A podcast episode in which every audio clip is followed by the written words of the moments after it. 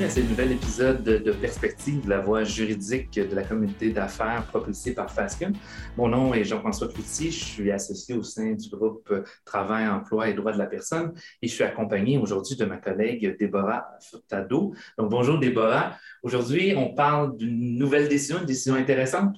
Bonjour Jean-François. Donc oui, aujourd'hui, on parle de la première décision qui a été rendue au Québec qui porte sur de la vaccination obligatoire en milieu de travail. C'est une décision qui a été rendue le 15 novembre 2021, donc il y a seulement quelques jours. Comme tu le sais, depuis la pandémie, plusieurs employeurs canadiens se questionnent sur quels sont leurs droits et leurs obligations relativement à la mise en place d'une exigence vaccinale contre la COVID-19 pour que leurs employés puissent accéder à un lieu de travail. Plus particulièrement, au cours des derniers mois et des dernières semaines, on a vu plusieurs employeurs qui sont liés par des politiques mises en place par des tierces parties comme des clients qui, eux, vont adopter des politiques de vaccination qui visent leurs employés, mais également leurs fournisseurs, leurs sous-traitants, leurs contracteurs. Et euh, ça fait en sorte, en fait, que les employeurs se voient pris à être liés par des politiques de vaccination. Et on a enfin eu une décision qui vient mettre un peu les points sur les i, qui vient un peu démêler tout ça. Donc, Jean-François, tu peux peut-être nous parler du contexte dans lequel la décision a été rendue. Tout à fait. Bien, effectivement, euh, c'est une bonne introduction parce que le contexte, c'est un contexte d'entreprise d'entretien ménager. Euh, ces entreprises d'entretien ménager-là sont syndiquées, mais tout ce qu'on dira euh, au cours de ce podcast-là s'applique en domaine syndiqué, mais s'appliquera aussi dans un domaine non syndiqué. Donc, je crois que ça demeure vraiment d'intérêt pour tout employeur ou toute personne qui s'intéresse à ces questions-là au niveau de la vaccination. Donc, dans le fond, ces entreprises d'entretien ménager-là ont soumis un arbitre de grief, un grief qu'on appelle déclaratoire, c'est-à-dire qu'on posait des questions à cet arbitre de grief-là. Euh, donc, ces entreprises-là évolue, comme on le sait, dans diverses industries. Le font l'entretien ménager dans une toit à bureau, font l'entretien ménager dans une usine, donc vraiment dans divers milieux et sont toujours liés aux clients par un contrat de service. Donc, ce n'est pas eux, personnellement, les entreprises qui ont mis en place euh, des politiques euh, au niveau d'une exigence vaccinale, mais c'est les clients de ces entreprises-là. Donc, les clients demandaient à leurs propres employés euh, d'être adéquatement vaccinés pour accéder au lieu de travail et euh, également demander aux employés de leurs sous-traitants d'être adéquatement vaccinés pour pouvoir accéder euh, au milieu de travail de la même façon. Et la façon que c'était fait, c'est que l'entreprise cliente, donc demandait à l'entreprise d'entretien ménager, lui confirmer que l'ensemble des employés d'entretien ménager qui accèdent à son lieu de travail soient adéquatement vaccinés. Donc, ça impliquait nécessairement pour ces entreprises-là, euh, bien qu'elles n'aient pas elles-mêmes adopté de politique en ce sens-là, de demander le statut vaccinal de leurs propres employés. Donc, peut-être nous dire justement sur cet aspect-là, Déborah, comment est traité euh, ce renseignement-là, euh, c'est-à-dire le statut vaccinal de l'employé. Donc, le statut vaccinal d'une personne, c'est un renseignement qui est privé euh, au sens de la loi sur la protection des renseignements personnels dans le secteur privé. Et c'est aussi, en fait, visé par la Charte des droits et libertés de la personne parce qu'on le sait, toute personne dont un employé a un droit à la vie privée. Puis euh, le fait de collecter le statut vaccinal d'un employé, ça pose certains enjeux et c'est ce que l'arbitre a dû déterminer. Est-ce que c'était justifié dans un tel contexte de recueillir le statut vaccinal? C'est ce dont on va parler euh, dans les prochaines minutes. Et, dans le fond, ces politiques-là euh, qui étaient adoptées par les clients, et quand on regardait chacune des politiques des clients, elles référaient toutes à des obligations en matière de santé et sécurité au travail. Donc, que vous soyez un employeur québécois ou un employeur de juridiction fédérale, il y a des obligations qui s'imposent aux employeurs. Puis, je vous dirais, Évidemment, dans cette décision-là, c'est une décision au Québec, donc on a abordé plus les, dispositions québécoises, mais la même logique, là, ça s'applique si vous êtes une entreprise de juridiction fédérale. Donc, l'article 51 de la loi sur la santé et sécurité au travail prévoit qu'un employeur doit prendre les mesures nécessaires pour protéger la santé, la sécurité, l'intégrité physique de ses employés. Et tout au long de la pandémie, le débat, comme tu sais, c'est ce qu'ils ont fait. Toutes les mesures qu'on a en place accéder au lieu, le port du masque, le lavage des mains, la, redéfinition des équipes de travail. Donc, c'était tout dans cette perspective-là de, de, contrôler les risques et de protéger la santé et sécurité au travail. Donc, l'article 51 prévoit ça, de mettre en place les mesures nécessaires, mais également de prendre les, méthodes et techniques qui visent à contrôler le risque. Et quel est le risque dans ce cas-ci? C'est le risque euh, associé au virus de la COVID-19 et le risque, évidemment, d'infecter euh, une personne sur les lieux du travail. Donc, ça, c'est les obligations, disons, des employeurs. Les travailleurs, également en vertu de la loi sur la santé et sécurité au travail, l'article 49 prévoit des obligations, on peut dire, corrélatives. Donc, l'employé doit lui-même prendre les mesures pour protéger sa propre santé et sécurité au travail et doit également veiller à protéger la santé et sécurité euh, de ses collègues de travail. Donc, des obligations vraiment similaires. Donc, ça, disons, ça fait le tour des obligations en matière de, pour l'employeur et ses travailleurs. Qu'en est-il, Déborah, des obligations justement du client face aux employés euh, du ou des sous-traitants? Exact, parce qu'on l'a vu, en fait, ces clients-là, à titre d'employeur, ils ne se sont pas limités à imposer à leurs employés une politique de vaccination obligatoire selon les articles que tu viens de nommer. Ils ont aussi assujetti leurs sous-traitants, leurs clients, euh, leurs fournisseurs à ces mêmes politiques-là. Donc, plusieurs personnes se sont demandé, plusieurs employeurs, est-ce que c'est euh, fondé en droit pour un client de m'assujettir à une politique de vaccination obligatoire alors que cet employeur-là, euh, le client n'a pas de lien d'emploi avec mes employés? Et la réponse, c'est oui, parce qu'en vertu de l'article 51.1 de la loi sur la santé et sécurité au travail, un employeur a des obligations évidemment envers ses propres employés, mais aussi à l'égard de toute personne qui se présente dans son établissement et qui vient rendre, comme dans ce cas-ci, une prestation de service. Jean-François, peux-tu nous dire pourquoi le syndicat, dans cette décision, euh, contestait la demande des employeurs, donc les entreprises d'entretien ménager, de recueillir le statut vaccinal de ses employés? C'était quoi leurs arguments pour contester cette demande-là? le premier point, puis tu as commencé à l'introduire, c'est toute la question de l'atteinte à la vie privée. L'atteinte à la vie privée, la vie privée est protégée par l'article 5 de la Charte des droits et libertés de la personne du Québec. Et euh, donc, c'était leur premier argument. Et de dire qu'aussi, ultimement, euh, le fait d'exiger euh, une preuve vaccinale vient aussi affecter le droit à l'intégrité physique protégé par l'article 1 de la Charte. Donc, ça, c'est les deux arguments basés sur la charte que soulevait le syndicat il jugeait que euh, cette intrusion-là dans la vie privée, donc de demander le statut vaccinal, n'était pas justifié parce qu'il n'y avait aucun objectif légitime en matière de santé et sécurité au travail de la part des clients. Il disait même que c'est un objectif qui était général, flou. Donc, ça, c'était les arguments qu'ils émettaient dans un premier temps. Puis dans un second temps aussi, que chaque milieu de travail est différent et que donc, selon, à titre d'exemple, qu'on est dans une école, qu'on est dans un centre commercial, qu'on est dans une tour à bureau, donc il aurait dû avoir une analyse en termes de risque à la santé et sécurité qui aurait dû être faite de façon individualisée. Puis aussi, il confondait, du moins à notre sens, la notion de risque et de danger, parce qu'eux disaient qu'il n'y avait pas de preuve d'éclosion. Donc, dans le fond, l'éclosion pour nous, euh, euh, on pourrait revenir, mais l'éclosion pour nous, c'est la concrétisation du risque. Donc, euh, la personne, si une éclosion est infectée, donc c'est plus un risque, c'est rendu un danger. Donc, eux disaient, en absence de preuve d'éclosion, on ne devrait pas mettre en place des politiques avec des exigences vaccinales. Alors que tu l'as dit tantôt, les objectifs prévus par la loi sur la santé et la sécurité au travail, c'est de prévenir les risques. Pas de seulement agir une fois que le danger s'est concrétisé. Exact. C'est vraiment en amont. Donc, c'est effectivement, nous, on disait, bien, de demander euh, du côté de l'employeur, on disait que c'était une exigence raisonnable, donc qui était demandée par les clients. Dans un premier temps, on considérait que c'était une atteinte à la vie privée, oui, mais que cette atteinte-là était minimale. Pourquoi minimale? Parce que d'emblée, ce renseignement-là n'est pas nécessairement un renseignement, oui, qui est privé, mais auquel on attache un caractère privé très important. Parce qu'on le sait, dans la jurisprudence, souvent on fait référence à le spectre de la vie privée. Il y a comme une échelle d'informations. Euh, il y a certaines informations qui vont être beaucoup plus privées que d'autres.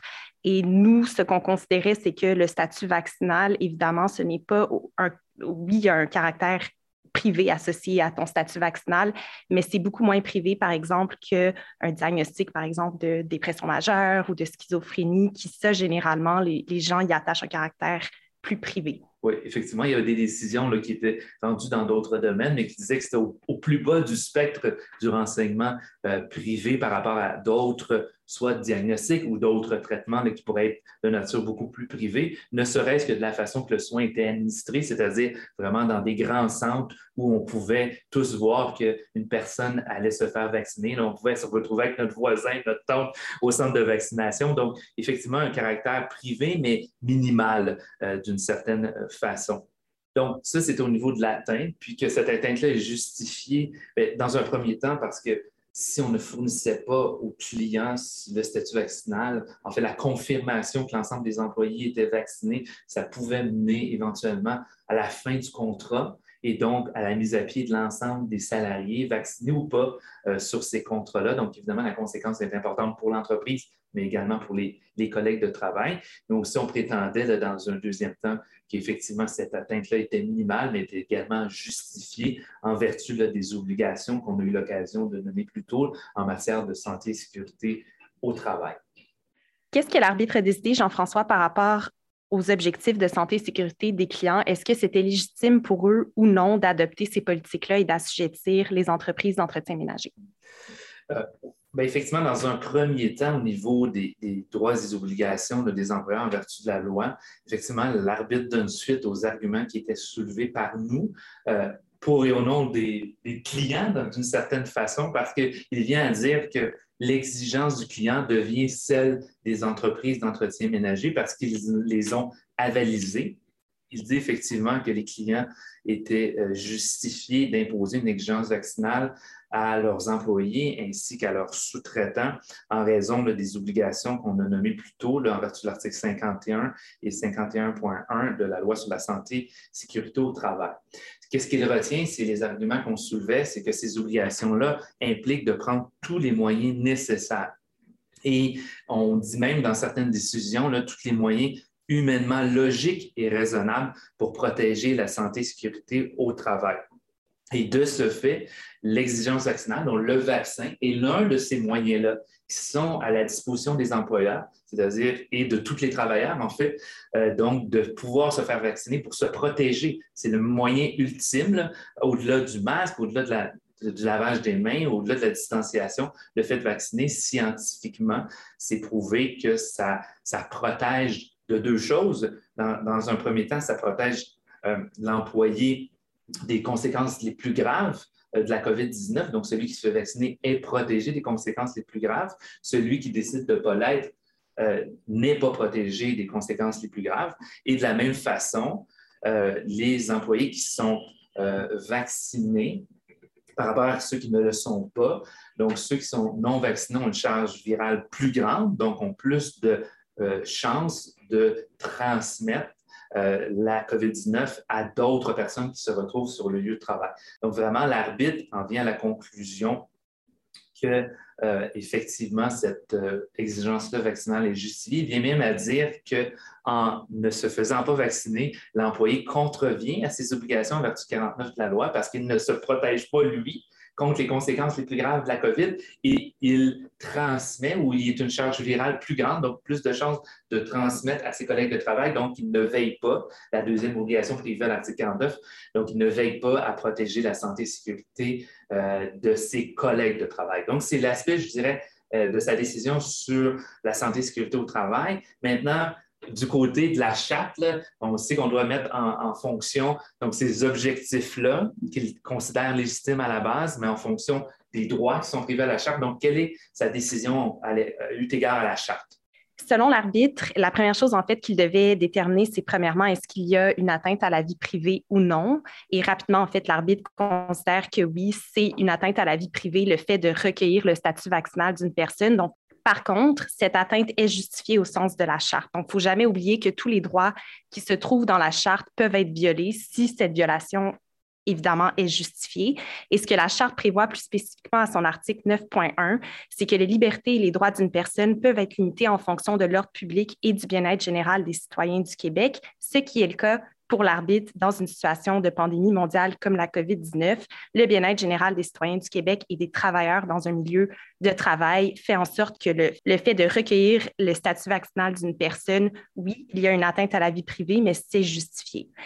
Il y a un passage également très intéressant de la décision où l'arbitre vient dire que le préjudice ou les inconvénients qu'une personne non vaccinée vit en raison du fait qu'elle doit dévoiler son statut vaccinal est beaucoup moins important que les conséquences qu'un employé vacciné pourrait vivre si jamais il attrape le virus de cette personne non vaccinée en se présentant dans le milieu de travail.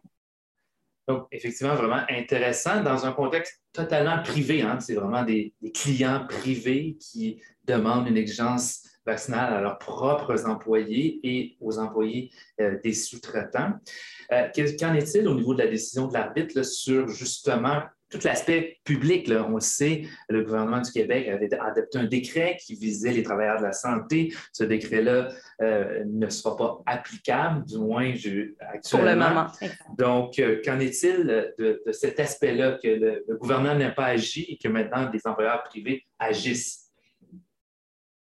Donc, c'est très pertinent comme question parce que plusieurs employeurs, lorsque le gouvernement du Québec a décidé de laisser tomber l'exigence de vaccination obligatoire envers ses travailleurs de la santé, se sont dit, ben, est-ce qu'on peut tirer une inférence négative de ça? Comment est-ce que moi, employeur, je peux justifier d'adopter une telle politique quand le gouvernement du Québec lui-même euh, a laissé tomber pour ces travailleurs de la santé qui, évidemment, travaillent dans un milieu qui est très à risque.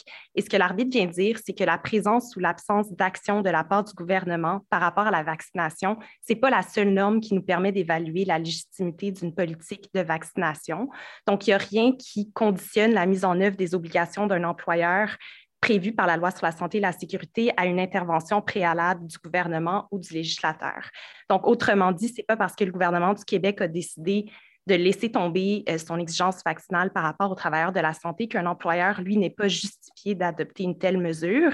D'ailleurs, il faut aussi savoir que, euh, et le gouvernement l'a dit, la raison pour laquelle il a laissé tomber cette exigence-là, c'est parce que ça leur aurait causé une pénurie au niveau euh, des travailleurs de la santé. Donc, on n'aurait pas eu assez de travailleurs pour desservir la population. Puis ça leur aurait évidemment occasionné des conséquences beaucoup plus graves que de requérir la vaccination. Donc, ça, c'est vraiment toute la décision au niveau, disons, l'aspect exigence vaccinale, donc atteinte à la vie privée versus les objectifs en matière de santé et sécurité au travail. Et c'est la première partie de la décision de l'arbitre. La, seconde partie de la décision de l'arbitre, c'est une fois qu'on a recueilli le statut vaccinal, évidemment, on s'attend qu'un certain nombre d'employés ne soient pas adéquatement vaccinés. Ou refusent de communiquer leur statut vaccinal. Tout à fait, effectivement. Alors, donc, on ne peut pas traiter dans un sens ou dans un autre leur situation, c'est-à-dire qu'on ne peut pas attester aux clients, parce que c'était l'exigence qui était faite aux entreprises d'entretien ménager, on ne peut pas attester s'ils ne veulent pas nous le dévoiler ou s'ils ne sont pas adéquatement vaccinés, évidemment. Donc, on ne peut pas attester que cet employé-là est adéquatement vacciné, d'où le fait euh, de devoir le retirer de ce contrat spécifique-là. Et euh, ce qui est intéressant dans un premier temps dans la décision de l'arbitre, c'est qu'il considère que pour ces contrats-là, euh, pour les clients donc, qui ont une exigence vaccinale, cette exigence vaccinale-là devient une exigence normale du travail. Donc, qui permet, en vertu de la convention collective, un, d'attribuer un poste, d'attribuer un remplacement ou euh, tout autre mouvement de personnel qui pourrait être fait à cet égard-là. Et donc, c'est très spécifique au domaine de l'entretien ménager, mais ultimement, ce que l'arbitre décide, parce que c'est une question qui était posée à l'arbitre, ultimement, ce qu'il décide, c'est qu'il euh, y a un mécanisme particulier qui est prévu dans la convention collective de transfert administratif, donc qui permet, dans le fond, à l'employé non vacciné d'être transféré sur un contrat qui n'aurait pas cette exigence vaccinale-là.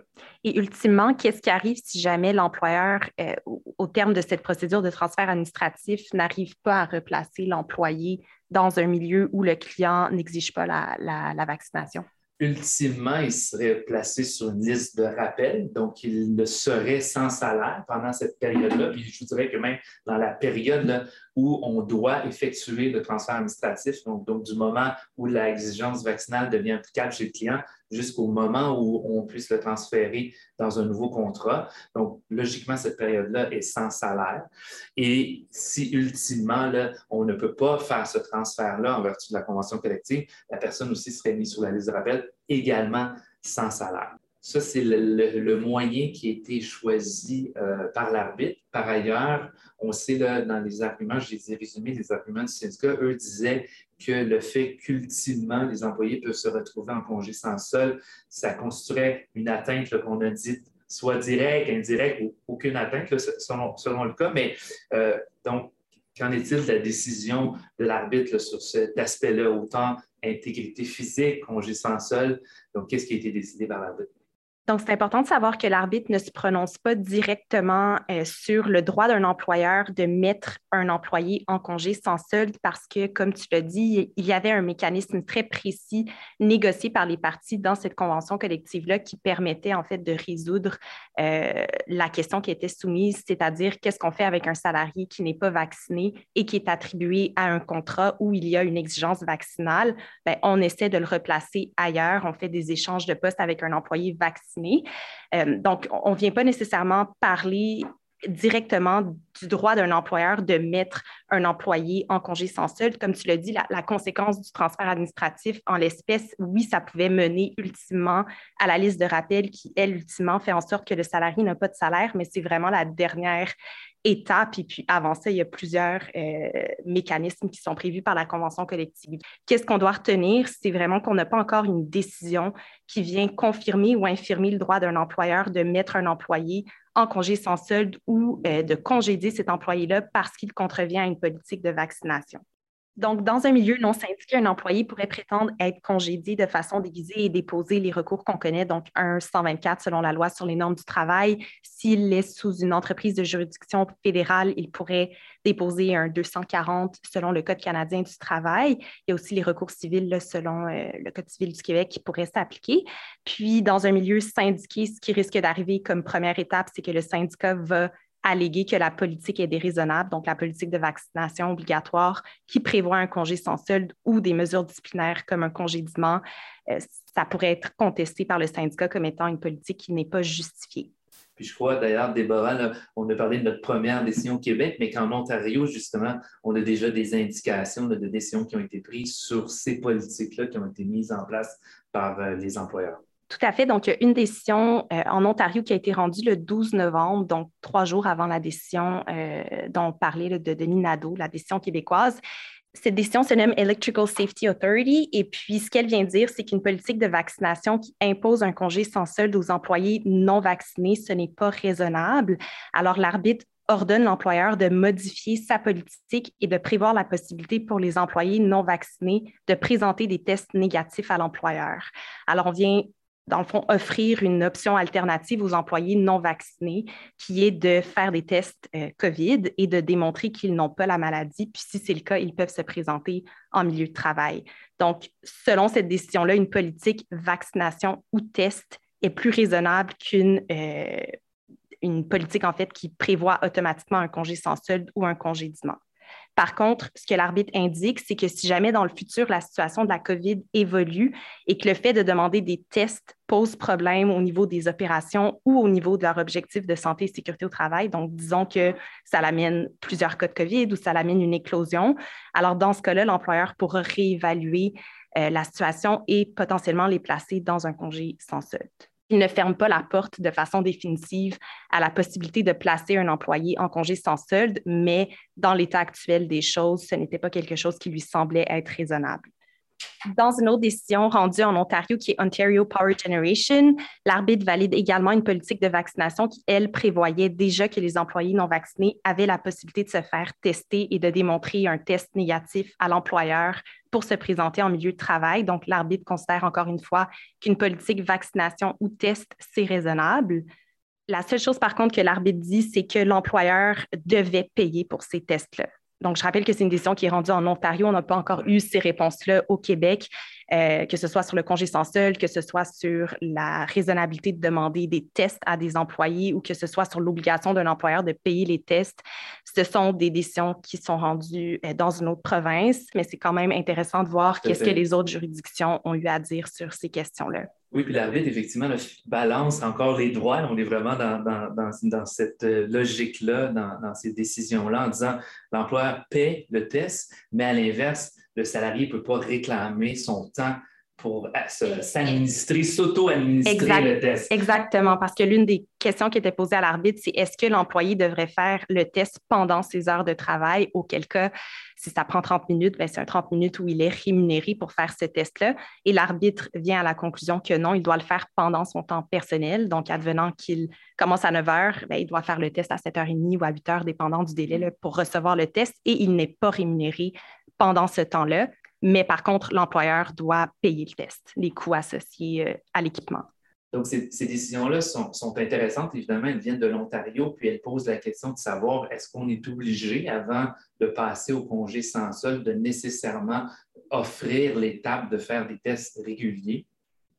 Les tests, évidemment, euh, euh, peuvent couvrir l'aspect transmission du virus. Donc, évidemment, vu que le non-vacciné, on le sait, a une charge virale plus grande, il peut transmettre euh, plus facilement ou plus fréquemment la COVID-19. Donc, effectivement, en le faisant tester régulièrement, on peut euh, contrôler cet aspect-là. Par ailleurs, ces tests-là ne contrôlent aucunement l'autre objectif des politiques vaccinales, c'est-à-dire de protéger le non-vacciné lui-même contre les conséquences les plus graves de la COVID. En se rendant le lieu de travail, même en se faisant tester, il peut toujours contracter la COVID sur les lieux de travail. Et donc, ça ne, ça ne, ça ne parle aucunement de cet aspect-là, ces décisions-là. Puis, fait significatif intéressant dans la décision de la Cour supérieure sur euh, le décret euh, gouvernemental pour les travailleurs de la santé. Euh, la sous-ministre au, au qu'on a entendu beaucoup dans les médias, est vraiment venue faire un affidavit dans lequel elle dit les tests, ce n'est pas suffisant pour contrôler le risque. Et c'est pour ça, c'est pourquoi on veut imposer euh, ultimement un congé sans solde pour les personnes qui sont non vaccinées au niveau des travailleurs de la santé. Donc, il y a quand même un. Euh, exact. C'est un peu paradoxal, comme tu dis, parce que les employés vaccinés, puis évidemment, on n'est pas médecin, toi et moi, mais les, études scientifiques le démontrent, les personnes qui sont vaccinées, euh, en principe, ce ne sont pas elles qui vont vivre les conséquences ou les symptômes les plus graves de la COVID. C'est vraiment les personnes qui sont non vaccinées qui sont le plus à risque. Donc, en permettant une personne non vaccinée qui démontre qu'elle est négative euh, et qu'elle n'a pas la COVID de se présenter dans un milieu de travail où la COVID pourrait quand même se trouver parce que les employés vaccinés peuvent attraper la COVID même s'ils ont une charge virale moins importante, euh, ben, on protège aucunement cette personne non vaccinée. Là. Exactement. Clairement, les deux options sont ouvertes aux employeurs. Ça va dépendre des objectifs de leur politique. Puis, on peut peut-être conclure en, disant ça. L'important, c'est vraiment si vous décidez d'aller vers une politique avec une exigence vaccinale, c'est vraiment de, l'encadrer justement dans une politique, de bien établir les objectifs. Donc, est-ce que l'objectif est uniquement au niveau de limiter la transmission? Si oui, on peut penser qu'on peut aller vers des tests de dépistage, ça serait logique. Si notre objectif est vraiment double, c'est-à-dire la transmission, mais également protéger les employés non vaccinés contre les conséquences les plus graves de la COVID, à mon sens du moins, il faut aller vers une, politique où si la personne refuse de se faire vacciner, oui, ça mènerait un congé sans sol, mais toutes ces deux questions-là euh, restent à être débattues, elles restent à être décidées dans le cadre du droit québécois. Donc, dans les prochaines semaines, dans les prochains mois, on devrait avoir un éclairage de la Cour, mais on a déjà quand même des indices assez importants vers où devraient aller les tribunaux euh, dans les prochains mois. Donc, Déborah, je pense qu'on peut euh, conclure euh, cet épisode et remercier les, personnes qui ont écouté euh, ce podcast-là. Si vous voulez plus d'informations, donc on a publié, Déborah et moi, un bulletin qui donne plus de détails sur cette décision-là. Également, on aura un institut Faskin sur ce sujet-là. Donc, pour plus d'informations, pour le lien vers le bulletin ou pour vous inscrire à cette formation-là, je vous invite à consulter euh, les informations liées à cet épisode. Merci Jean-François. Merci, Laura.